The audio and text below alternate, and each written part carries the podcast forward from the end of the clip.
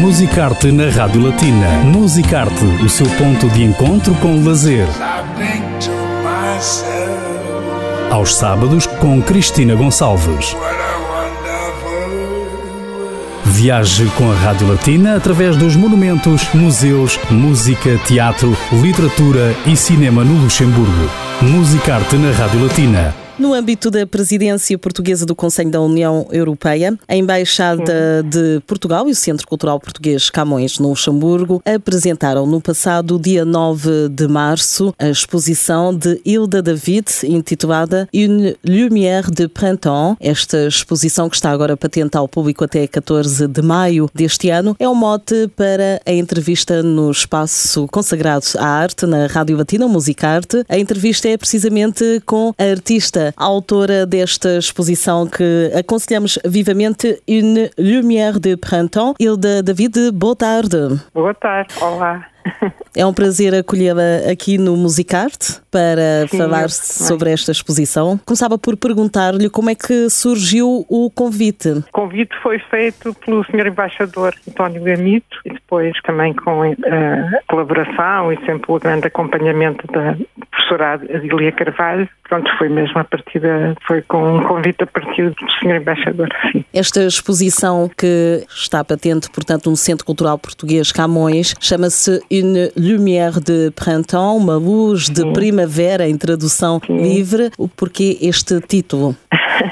A organização da exposição, a escolha das pinturas, uhum. está acompanhada por um texto do curador Nuno Faria, quando teve, pronto, quando vimos as pinturas e escolhemos, ele elegeu um poema que se chama O Princípio, do Carlos Poças Falcão, e num dos versos está uma luz de primavera. E no meio desta escuridão que tem sido Sim. estar tudo muito isolado e achamos que entre as pinturas que tínhamos escolhido ir mostrá-las e sair mesmo do país, quer dizer, todo este envolvimento era esperançoso e vinha também no princípio da primavera. Achámos que então escolheu-se esse verso como símbolo da exposição, de certa forma. O resultado... A exposição também anda muito à volta da natureza e da, por isso achámos que ficava bem.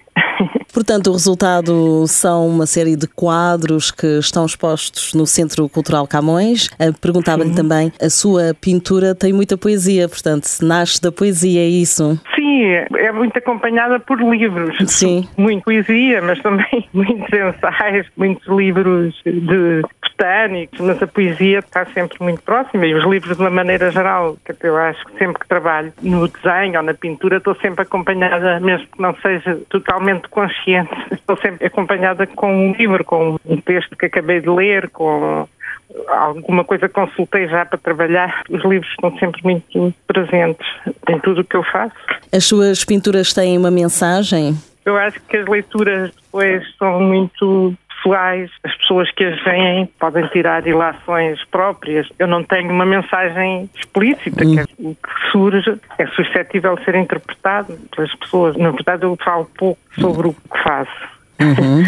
E porque parece que já falei, está feito. É a sua forma de expressão. É, é, o, que eu, é o, que eu, digo, é o que eu posso dizer.